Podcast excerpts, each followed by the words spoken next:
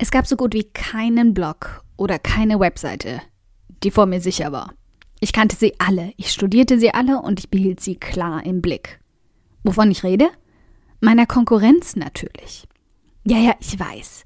Das ist ja gar keine Konkurrenz, das sind Mitbewerber. Aber komm an, wem machen wir hier etwas vor?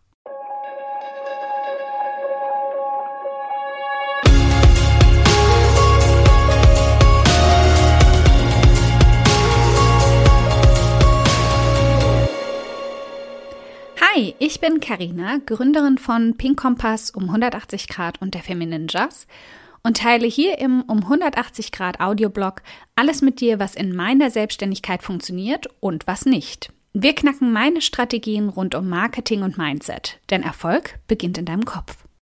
Folge 150. Ich gebe es zu, anfangs war ich besessen.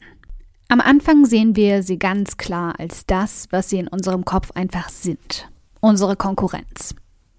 Die, die anfangs schneller darin waren, in unserer Nische Fuß zu fassen, die Streber, die Durchstarter, die alles hinbekommen und das in weniger Zeit und mit weniger Falten als ich, Superheldin.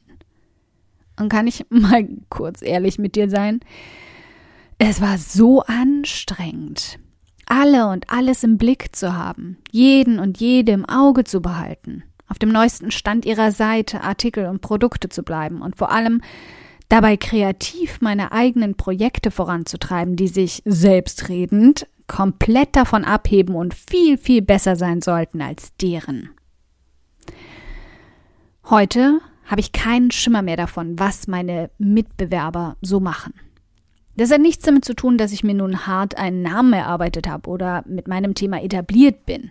Mittlerweile betreibe ich bei neuen Angeboten nur noch Marktforschung, um mal zu schauen, ob ich in dem Thema Frauen finde, die mich inspirieren. Vorbilder, Motivationsgeber und Visionsidole.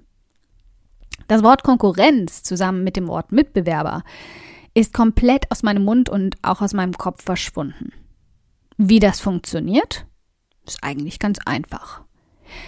Ich habe endlich damit angefangen, auf meine eigene Wiese zu schauen mich um den besten Dünger und die feinste Gartenschere zu kümmern, mich daran zu erfreuen, wie grün es ist, anstatt den Grünton mit den Nachbarn zu vergleichen und vor Neid die gleiche Farbe anzunehmen.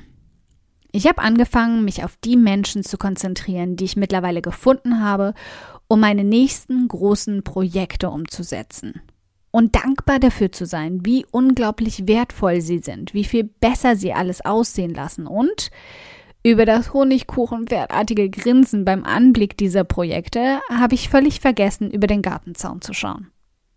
Der nette Nebeneffekt, der dabei völlig beiläufig und doch selbstverständlich kam, ist, dass ich damit das beste Alleinstellungsmerkmal erschaffen habe, das ich hätte haben können. Alles, was ich tue und was ich erstelle, ist dabei nicht vergleichbar. Es sind einzigartige Produkte, nicht kopierbare Projekte und unverkennbar mein Stil. Keine Gegenbewegung mehr von dem, was alle anderen machen, keine Echo-Version großer Vorbilder oder gar Wiederholungen von Aspekten, die so schon in zigfacher Form vorgekommen sind. Du hörst hier zu Recht verdammt viel Selbstbewusstsein und Stolz heraus. Vielleicht werden manche dabei den Eindruck bekommen, das sei Arroganz. Leichte bis mittelstarke Selbstüberschätzung bis hin zum totalen Höhenflug. Möglicherweise ist es auch nur die manische Seite des Imposter-Syndroms, der extremen Egomanie, wie es Tina Fey so schön beschrieben hat. Vielleicht bin ich aber auch einfach endlich frei. Von diesem ätzenden, nagenden Gefühl, immer auf dem Laufenden bleiben zu müssen, was alle anderen tun, und doch immer hinterher zu hinken. Und stattdessen endlich das Gefühl zu haben, frei atmen zu können. Es war eine Seite an mir, die ich lange gehasst habe aber egal, was ich getan habe, ich bin sie einfach nicht losgeworden. Bis ich wirklich so konsequent geworden bin und sie alle aus meinem Blickfeld verbannte. Ich habe die Blogs aus meinem Feedreader gelöscht. Ich bin ihnen sogar auf den Social-Media-Kanälen entfolgt, als ich noch dort unterwegs war. Und habe sämtliche Newsletter abgemeldet, die mich sonst noch auf dem Laufenden gehalten hätten. Stattdessen fing ich an, nur noch Artikel speziell zu meinem Thema zu lesen, je nachdem, worin ich gerade besser werden wollte. Ich konzentrierte mich mehr darauf, dazu zu lernen. Ganz egal, ob das im Bereich Schreiben, Marketing oder eben auf mein Nischenthema bezogen war. und vergrub mich in Büchern statt in den Blogs meiner Mitbewerberinnen. Denn letztendlich, wenn wir alles auf die Essenz herunterschrauben, wen interessiert es denn, wer in unserer Nische die beste, größte und schönste im ganzen Land ist? Ist es wirklich wichtig, ob ich die Nummer 1, 3 oder 10 bin? Nein.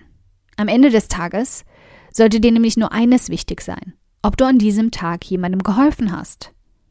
Die wichtigste Lektion, die ich im Laufe der letzten Jahre dazugelernt habe und die einzige, die für uns zählen sollte, hat diese tolle Frau so wunderbar formuliert. If you do anything people care about, people will care about you. Gloria Steinem. Ich lade dich damit heute ein. Ich fordere dich sogar geradezu heraus, deine Konkurrenz endlich zu vergessen. Hör auf, auf das zu lauschen, was deine Mitbewerber tun und sagen, und fang an darauf zu achten, was deine Fans, deine Leser und deine Kunden sagen und sich wünschen.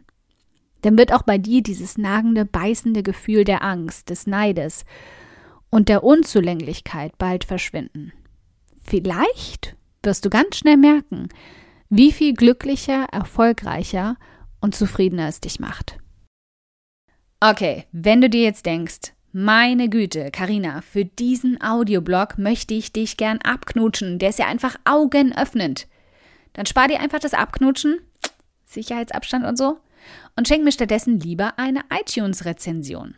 Darüber freue ich mich so sehr wie über 35 Grad und Sonne.